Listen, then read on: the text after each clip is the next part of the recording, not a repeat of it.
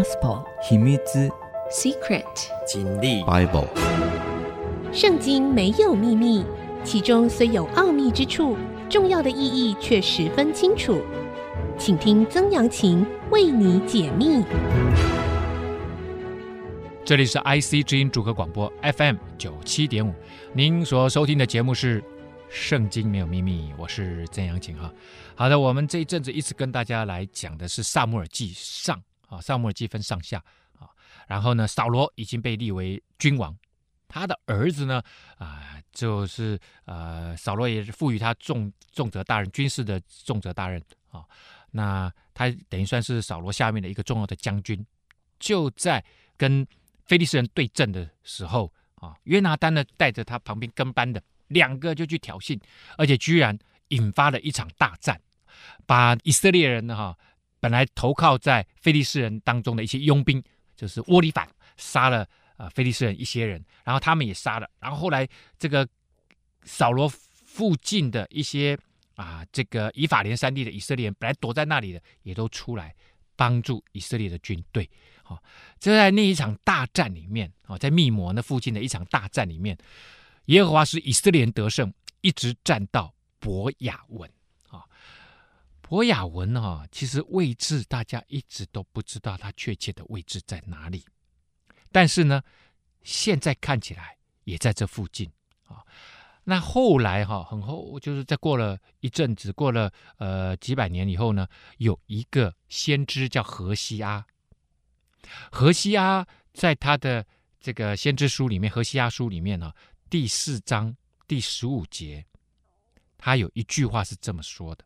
以伯雅文为密抹以北的伯特利啊，那伯特利我们知道，伯特利我已经讲过好多次，是雅各遇见上帝的地方。那里原先他说这里是 the house of the Lord 啊，就是神的家啊。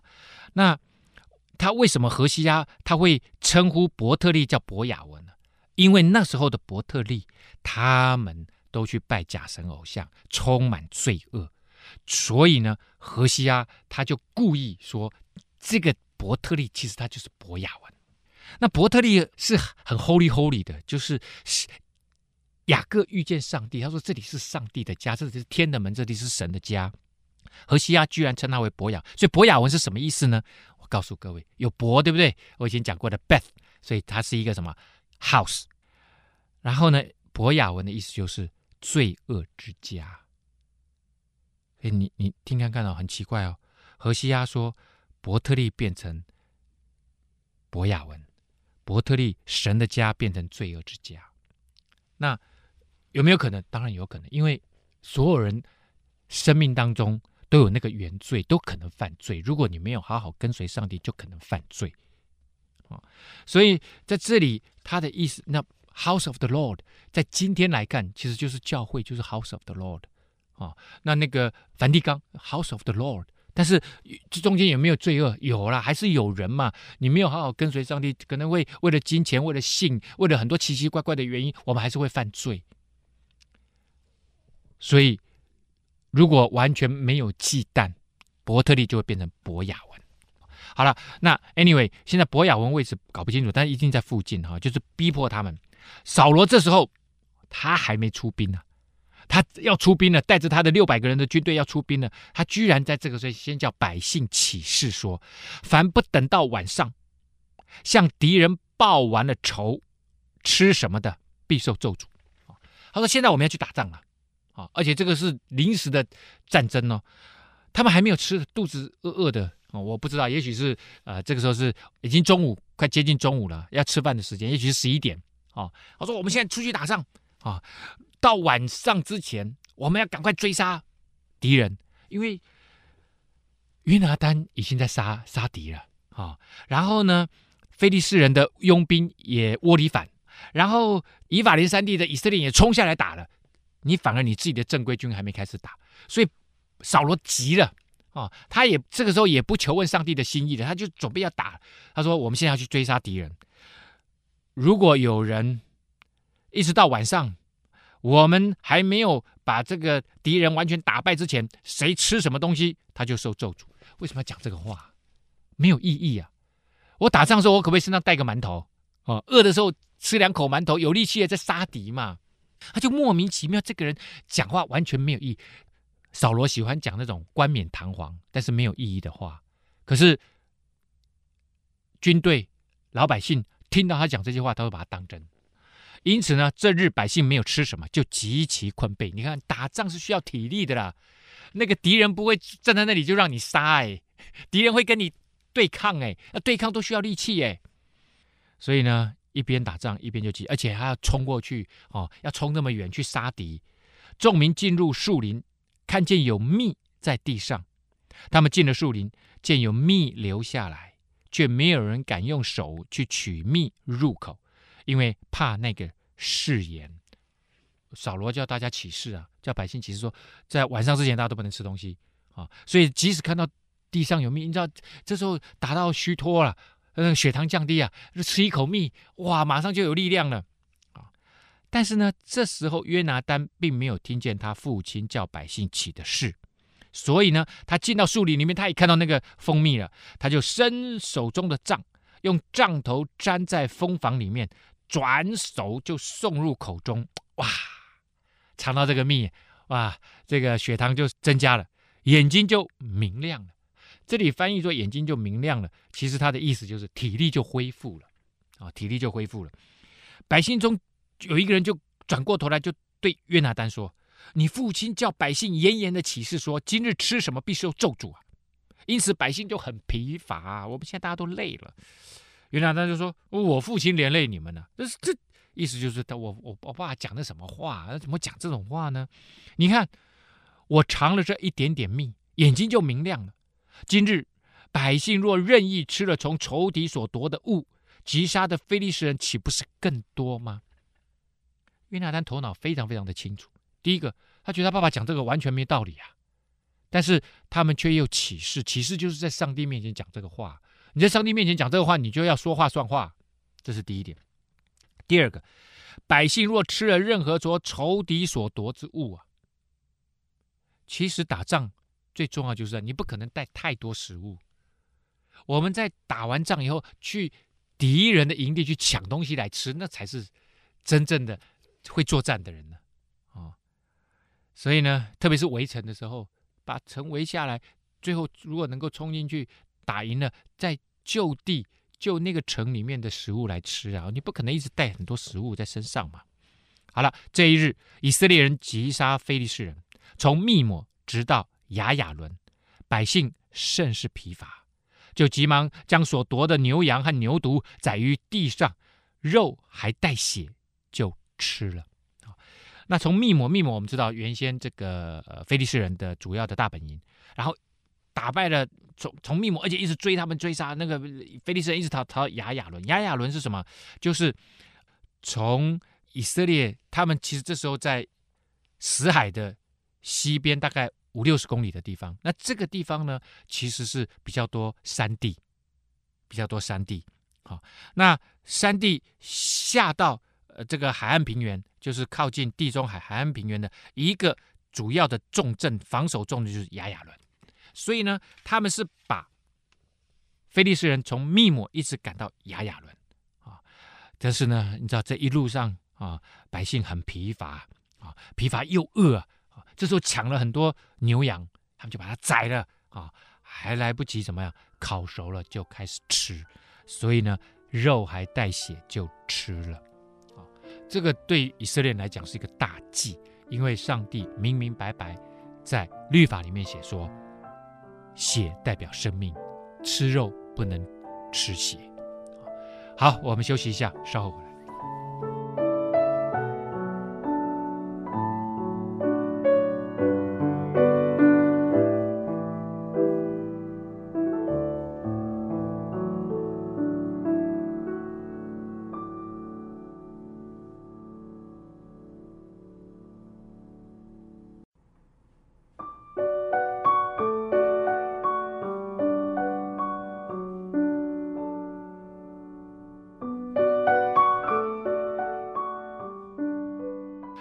回到《圣经没有秘密》，我是曾阳晴哈。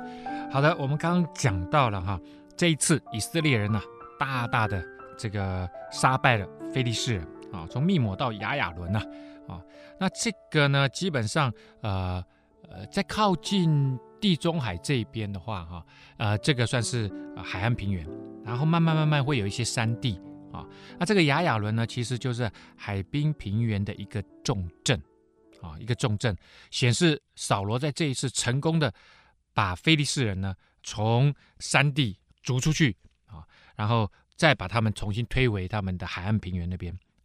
那这时候有人告诉扫罗说：“百姓吃带血的肉，得罪耶和华了。”扫罗就说：“你们有罪了，今日要将大石头滚到我这里来。”啊，扫罗又说：“你们散在百姓中，对他们说：你们个人将牛羊牵到我这里宰了吃，不可吃带血的肉，得罪耶和华。”这一夜呢，百姓就把牛羊牵到。他那里去了啊？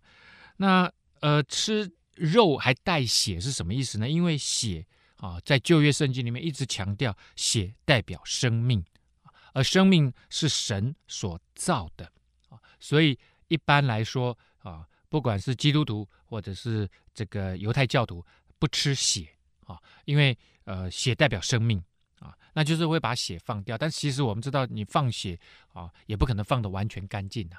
啊，不能放完，但是至少不故意去吃血啊，不故意去吃血。所以其实他们刚刚跟非利士人大战一场之后，已经饿到哈，不知道该如何是好。这就是扫罗哈没有头脑，一开始就叫百姓起那个誓，就说不到晚上不吃东西。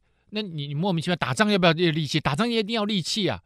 所以扫罗是一个没有什么领袖头脑的人啊，叫百姓。做人人家那个去打仗，那个背包里面都有食物的啦，都随时带着食物，随时要吃东西的。那士兵没有力气怎么打仗啊？啊，血糖过低，那可能会昏倒的嘞啊！所以这个就是没有头脑的人呐，啊，自以为自己好像很很属灵啊，然后就叫百姓做这个做这个无聊的啊这个誓言。好了，那当当然就有人告诉呃这个扫罗说啊，他他们吃了带血的肉，因为啊上帝啊。特别在旧约里面好几次说了，血代表生命，所以呢，啊，吃东西的时候不能吃带血的肉啊，这样子好了，那大家就犯罪了嘛。那犯罪，扫罗呢就说：“你们今日将大石头滚到我这里来啊，拿一个大石头来，这是什么意思呢？就是把那个牲畜杀了以后，在这个上面，等到他血都流干了啊，又用一个大石头来这个宰宰杀生物，宰杀这个牛羊啊。”然后呢，呃，在这边宰着吃啊，你们不要吃那个带血的肉，得罪耶和华啊。好了，那大家就就这么做了。但是这件事情呢，其实有一个后续的效应啊。扫罗呢，为耶和华筑了一座坛，这是他初次为耶和华筑的坛。他就在那个地方想要自己祭祀啊。扫罗说：“我们不如夜里下去追赶非利士人，抢掠他们，直到天亮，不留他们一人。”众民。啊，他的人民就说：“好吧，你看怎么好就怎么好吧。”祭司呢，啊，亚西亚就说：“我们先当亲近神啊。”他说：“你你我我们现在出来，我们是不是应该要先求问上帝？上帝才是我们真正的领袖啊！啊，你你不要一味的就是靠自己来打仗。我们看哈，刚刚前面已经讲了，扫罗呢一开始发现对方营里面已经很大声了，然后呢，他叫那个祭司拿那个。卜卦的东西啊，卜卦当然跟我们讲的卜卦不一样，就是要求问神的啊。那个本来说要用约柜嘛，但是我后来讲了，这个应该不是约柜，是以福德。以福德就是穿在祭司身上的衣服，上面有十二个宝石，代表以色列的十二个支派。然后呢，当时就说要求问上帝，后来又不问了，为什么？因为看到整个作战的态势已经非常非常大声了，所以他就啊又急急忙忙的又去又去打仗。所以你看到哈。扫罗这个人其实他没有什么定见的，我我觉得他脑袋其实蛮蛮像一团浆糊的，这这真的不知道该怎么说才好。然后呢，这时候祭司就说：“哎，我们出来打仗，我们是耶和华上帝的军队，你你要不要求问一下？我们应当先问一下上帝的意见吧，亲近神。”好了，扫罗这时候就求问上帝啊啊，我下去追赶非利士人可以不可以？你将他们交在以色列人手里不交啊？结果呢？这日，神没有回答他，哎，没有答案呢，那怎么办呢？扫罗就说：“你们百姓中的长老都上到我这里来，查明今日是谁犯了罪。我指着救以色列永生的耶和华起誓，就是我儿子约拿单犯了罪，他也必死。啊，这讲这些话都是没有必要的啊！你你讲的说谁犯的罪啊？那那就是我儿子犯的罪，我他也要死。你你真的是就是完全是逞一时口舌之快，非常愚蠢的誓言。可是百姓中呢，没有一个人回答他，因为 everybody knows，大家都知道为什么会这样，因为就是约拿单吃了东西，吃了那个蜜。因为你一开始就讲说不能吃东西啊，一直到晚上都不能吃东西。可是约拿单他不知道你讲的这个话，因为约拿单已经那时候先上去这个呃隘口那边杀了二十几个人嘛，那他那个时候没听到啊，所以他吃了不知者无罪啊，本来就应该是这样啊。结果他还特别加一句：“就是我儿子约拿单犯了罪，他也必死。”啊，好了，大家都不回答他，因为大家都知道答案。扫罗就对以色列众人说：“你们站一边去，我与儿子约拿单也站在一边。”百姓就对扫罗说：“嗯、你看怎么样好就怎么样办吧。”啊，这是为什么？就是分两边呢、分两边呢，好像有点像掷骰子一样啊，掷单数左边犯罪，掷掷双数右边犯罪。你说曾老师用这种方式可以吗？啊，对于以色列人来讲，我们认为的几率，你你会说它是几率，因为你认为这是自然律，就是大自然在在掌握这个东西的滚动嘛。但是对以色列人，对于有上帝的人来讲，其实万事万物都在上帝的手里面。啊，好了，那那扫罗就祷告耶和华以色列的神说：“求你指示实情。”于是就抽签，啊，抽签，抽签就抽出来是扫罗和约拿单这一边有问题，啊，百姓尽都无视。扫罗就说：“你们再抽签看看，是我还是我儿子约拿单有问题？”就一抽，约拿单有问题。扫罗就对约拿单说：“你告诉我，你做什么事了？”啊，约拿单就说：“我实在以手里面的杖，用杖头沾了一点蜜，尝了一下，这样我就死吗？”我就要死吗？OK，约拿单讲这个话，他的儿子讲这个话没错啊。第一个，他也没听见这件事情；第二个，如果他听见他爸爸当时下了这样子一个愚蠢的命令，他一定会阻止他的。不用讲这个话嘛，打仗不需要力气吗？打仗特别需要力气，你怎么可能叫一个肚子饿的人，然后去去，拿怎么会有力气去跟那个敌人打仗？所以扫罗他很多时候他下命令都没有经过大脑。就是一股血气之勇就讲出来的话，讲出来很爽啊，但是不符合实际需要，啊，就变这样。扫罗就说：“约拿单呐，你一定要死，若不然，愿神重重的降罚于我。”你讲完了，你刚刚讲了，谁犯了罪就一定要死。那现在显然是你儿子要，你儿子犯了罪啊，那你说你儿子一定要死，好啦。可是后面又讲了一句：“若不然，如果你不死，让上帝。”重重的降罚，所以他又怎么样？又开了一个后门。所以这个人讲话、哦，他他他其实没有什么逻辑啊，脑袋真的是一贯浆糊啊。扫罗这个是他最大的麻烦，他一直都在属灵身上、属灵事情上面，跟世界的事情上面，他都是不清楚的。我们休息一下，稍后回来。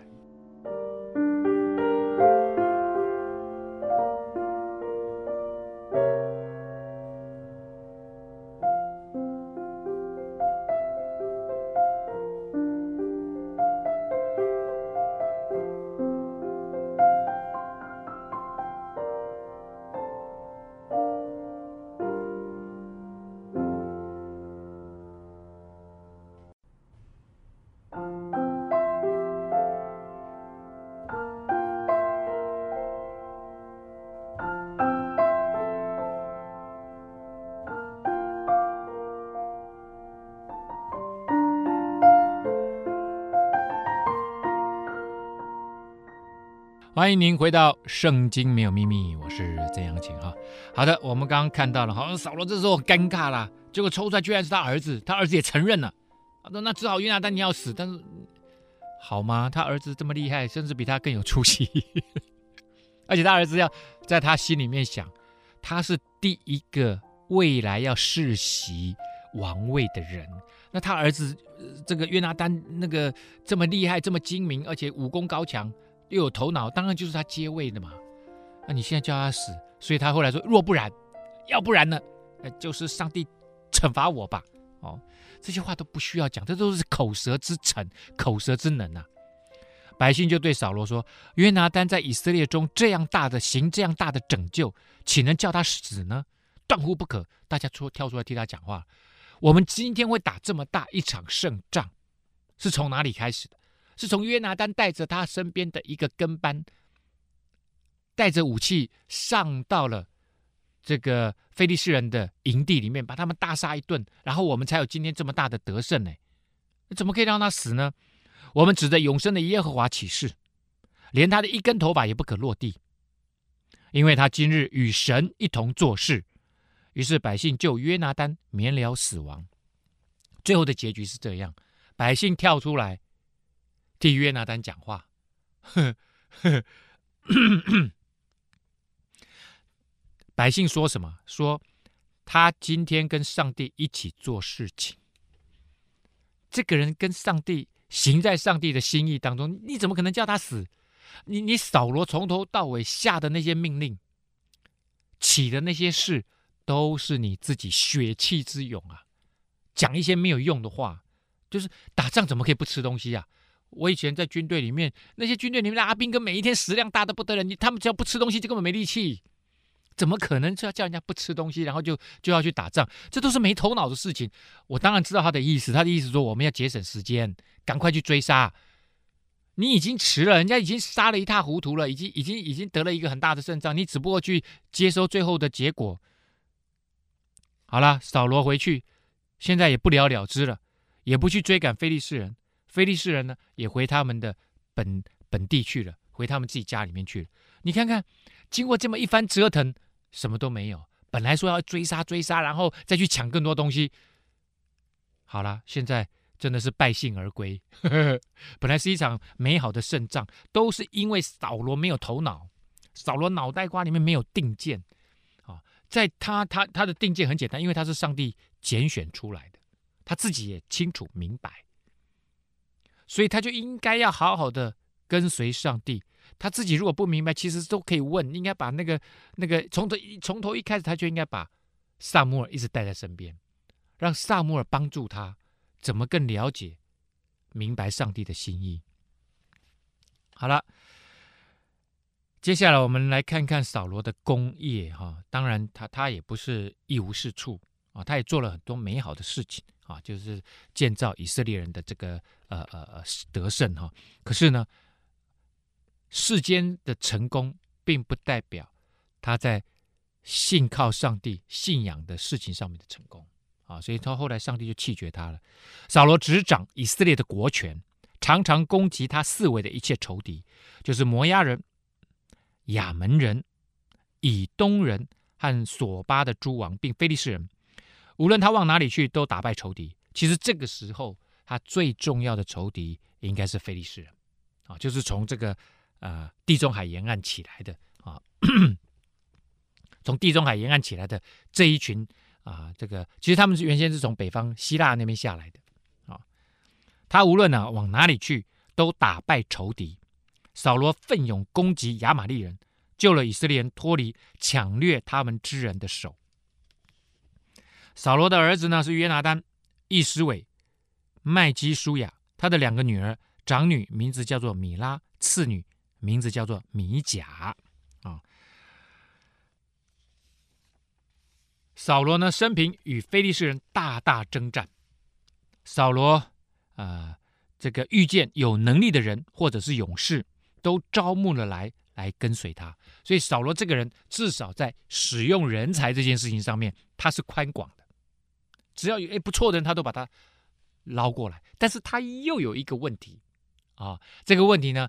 在之后遇见了大卫的时候，出了问题，他的个性就出了问题。就看到他个，他虽然喜欢招募人才，但是呢，这些人才都不能比他厉害。如果一旦比他厉害，这个扫罗呢，心里面就有那个嫉妒之心就会生出来啊。你知道，作为一个领袖，你当然希望你下面用的都是能人异士嘛，这样你的工业才能够做得起来嘛。如果下面的每一个都不如你，那你你你你所能成就的事业就极其有限。你最重要是领导他们，而不是要跟他们比谁比较厉害啊。撒母耳就对扫罗说：“耶和华差遣我高你为王，治理他的百姓以色列。所以呢，你当听从耶和华的话。万军之耶和华如此说：以色列人出埃及的时候，在路上亚玛力人怎样待他们，怎样抵挡他们，我都没忘。这个我当然指的是上帝哦。上帝说我都没有忘。你们出埃及的时候，路上遇到了亚玛力人，他们抵挡你们。”他们对待你们不好，我没有忘记。现在你要去击打亚玛力人，灭尽他们所有的，不可怜惜他们，将男女、孩童、吃奶的，并牛、羊、骆驼和驴进行杀死。啊，那为什么上帝要对亚玛利人这么样的残忍？其实是因为亚玛利人。第一个，他们抵挡上帝，而且他们罪贯满盈，他们在那个地方犯了很多的罪，所以上帝借着扫罗要去执行他的审判啊，执行他的审判。好，那扫罗呢，于是召集百姓在提拉因数点他们，共有步兵二十万，另外有犹大人一万，总共二十一万的士兵。哇，这个这个是不得了的啦！啊，这个是不得了的。提拉因呢，啊，在这个呃死海的啊，这个大概是中间偏南一点点，然后再往西大概五十公里那里，我不知道大家死海的位置，大家比较容易知道了啊，就是呃在地中海啊，这个离大概两百公里有一个死海，蛮大的哈，全世界最最海拔最低的地方。啊，那死海有很多盐啊，就在那个死海大概中间偏南一点点哈，然后再往西啊，大概五五六十公里那里啊，这个这个叫提拉因，数点他们那就聚集了以色列二十一万大军呢。扫罗到了亚玛力的京城，在谷中设下埋伏啊，这个原文应该是只有城没有京城啊，就扫罗到了亚玛力的城。在谷中设下了埋伏啊！扫罗对基尼人说：“你们离开亚玛力人吧，恐怕我将你你们和亚玛力人一同杀灭。因为以色列人出埃及的时候，你们曾恩待他们。于是呢，基尼人就离开亚玛力人去了。基尼人是什么人呢？他们其实是一群很特别的职业啊，这个呃呃呃身份。”他们是到处走、到处游行的金属的工匠啊，做什么呢？哎，你那个厨子啊，那个是不是要做那个前面那个头嘛？哈，还有很多需要金属的，你要耕种啊，要干什么啊？武器啊，他们是属于这种金属的工匠啊。那他们这时候呢，其实主要分布的这个居住的地方，在以色列的东南区域啊，也就是他们现在要去攻打的。亚玛力人这个地方啊，这个地方好，所以呢，为什么呃扫罗这时候要要特别恩待他们？就说我们现在要打仗了，你们先离开，因为这时候啊，这个基尼人呢跟啊这个亚玛力人啊这个混居啊，这个住在他们的边缘地带，他叫他们你们先走开，你们先走开，因为以前你们对我们很好啊，那所以呢，现在我们要救你们一命。好了。于是呢，基尼人离开了以后呢，扫罗就击打亚玛力人，从哈菲拉直到埃及前的舒尔，生擒了亚玛力王亚甲，用刀杀尽亚玛力的众民。啊，刚刚我们讲了啊，他从提拉因往南打，把亚玛力人完全赶逐出去。哈菲拉呢，就是往那个西奈半岛那个地方打啊，然后呢。这个呃呃，舒尔一直打到舒尔，这个都是往啊、呃、这个呃这个西奈半岛，也就是往非洲的那个方向打，往非洲的方向打。好，然后呢，这个另外一边哈，他就往往这个死海的南边打啊，所以其实打下去以后，有一点是岔出去的，但是都追杀他们，把他们整个啊亚玛力人呢完全的、完全的灭绝，但是呢，又不是完全的灭绝，到底留了一个什么后呢？我们休息一下，稍后回来。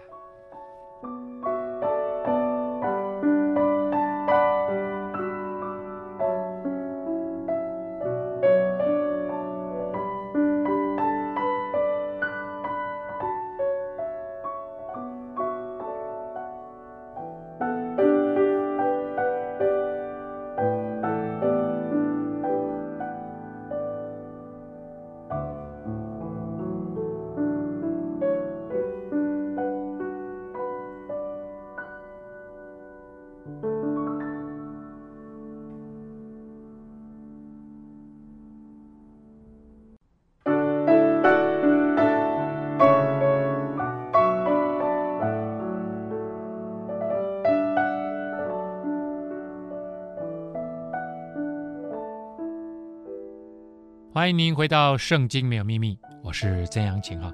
好的，我们呢这个讲到了哈，扫罗呢击打亚玛力人啊，从哈斐拉直到埃及前的舒尔，生擒了亚玛力王亚甲，用刀杀尽亚玛利的众民，把他们都杀的差不多了，而且还生擒他们的王哈，把他们往南赶，就已经这个差不多都已经灭尽了。但是扫罗和百姓却怜惜亚甲，就是他们的。这个王啊，亚玛力的王，可能他长得很魁梧。你知道，有些时候你灭了对方的这个军队哈、哦，然后把他们的将军拿来当这个跟班的，哇，那也不错啊。你也有个这么强壮厉害的跟班，因为扫罗长得也很高大哦，所以他旁边跟一个厉害的呃亚甲王当他的跟班，也爱惜上好的牛、羊、牛犊、羊羔，并一切美物，不肯灭绝。凡下贱瘦弱的，尽都杀了。大家听一听哦。这是他们的方式，他们留了什么？他们留了一个第一个王亚甲王，把他留下来了。第二个呢，好的牛羊哦，羊羔留下来了。可是原来上帝要他去透过撒母耳去击打亚玛力人呢？上帝的命令是什么？灭尽他们所有的，不可怜惜他们，将男女孩童、吃奶的，并牛羊骆驼和驴进行杀死，全部都灭掉哦。上帝说：“全部都灭掉哦。”可是呢，扫罗留下了什么？留下了亚甲这个王，把他留下来，还有好的牛羊，还有牛犊羊羔。所以呢，耶和华的话临到撒母耳说：“我立扫罗为王，我后悔了，因为他转去不跟从我，不遵守我的命令。”撒母耳便甚忧愁，终日哀求耶和华。啊，上帝就跟。祭司大祭司的这个撒母耳就说了：“啊，我后悔了，我我我立他做王，我后悔了。为什么？因为这个人看重什么？看重金钱，看重这些牛羊，看重这些资产，超过我的命令。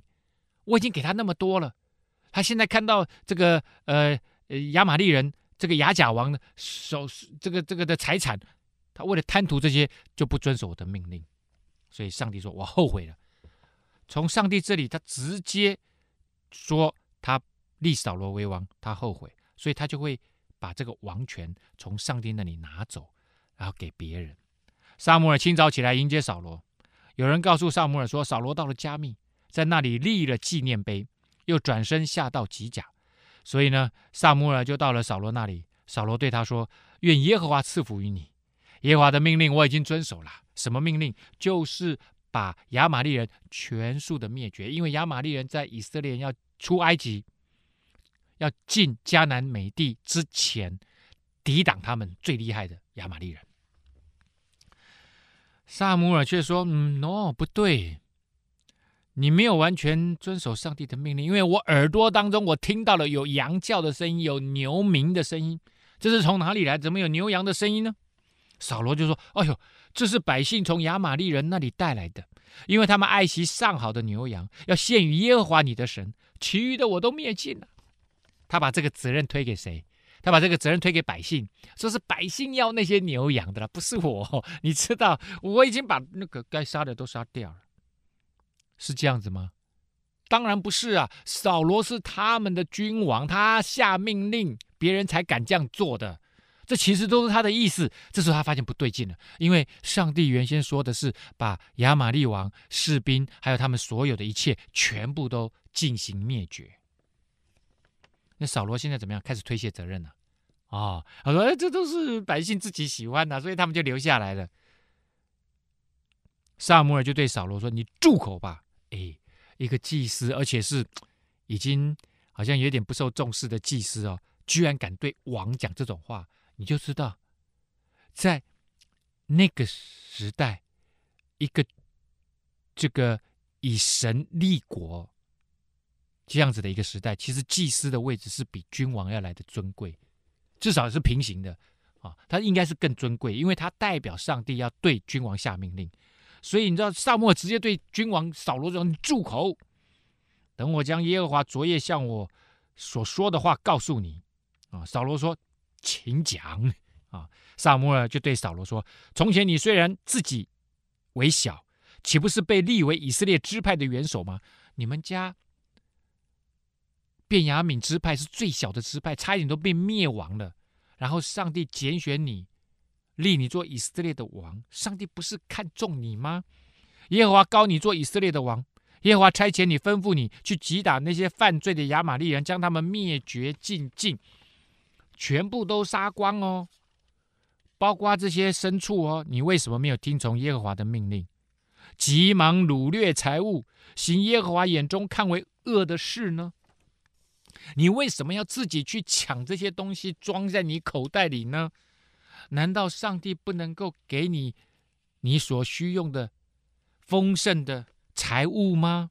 你不相信上帝可以给你丰盛的财物吗？你要去抢这些人的东西，这些上帝认为是罪恶的东西。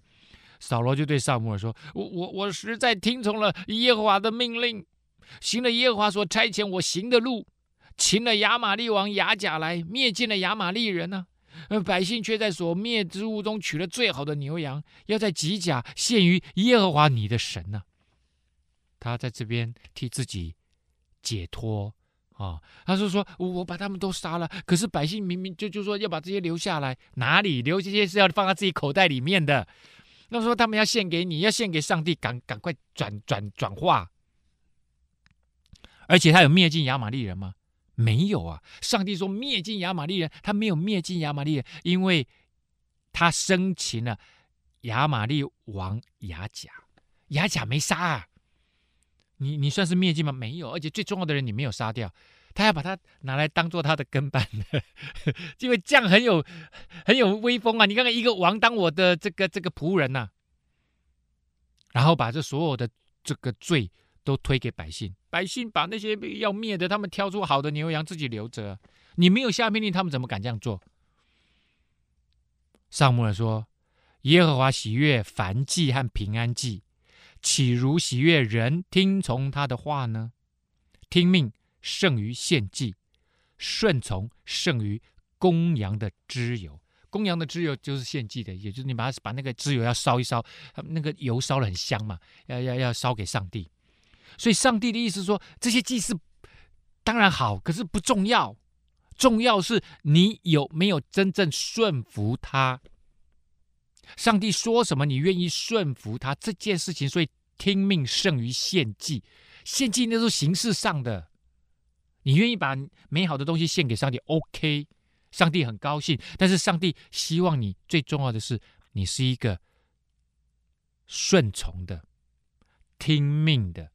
这样子的一个神的子民，因为上帝才知道什么是对我们最好的。只有顺从他，你的生命才能够一步一步的从那个不好的生命变成好的生命。所以顺从胜于公羊的脂油。那个公羊只有烧给上帝，上帝不是那么在意啊。重点是你有没有顺从上帝。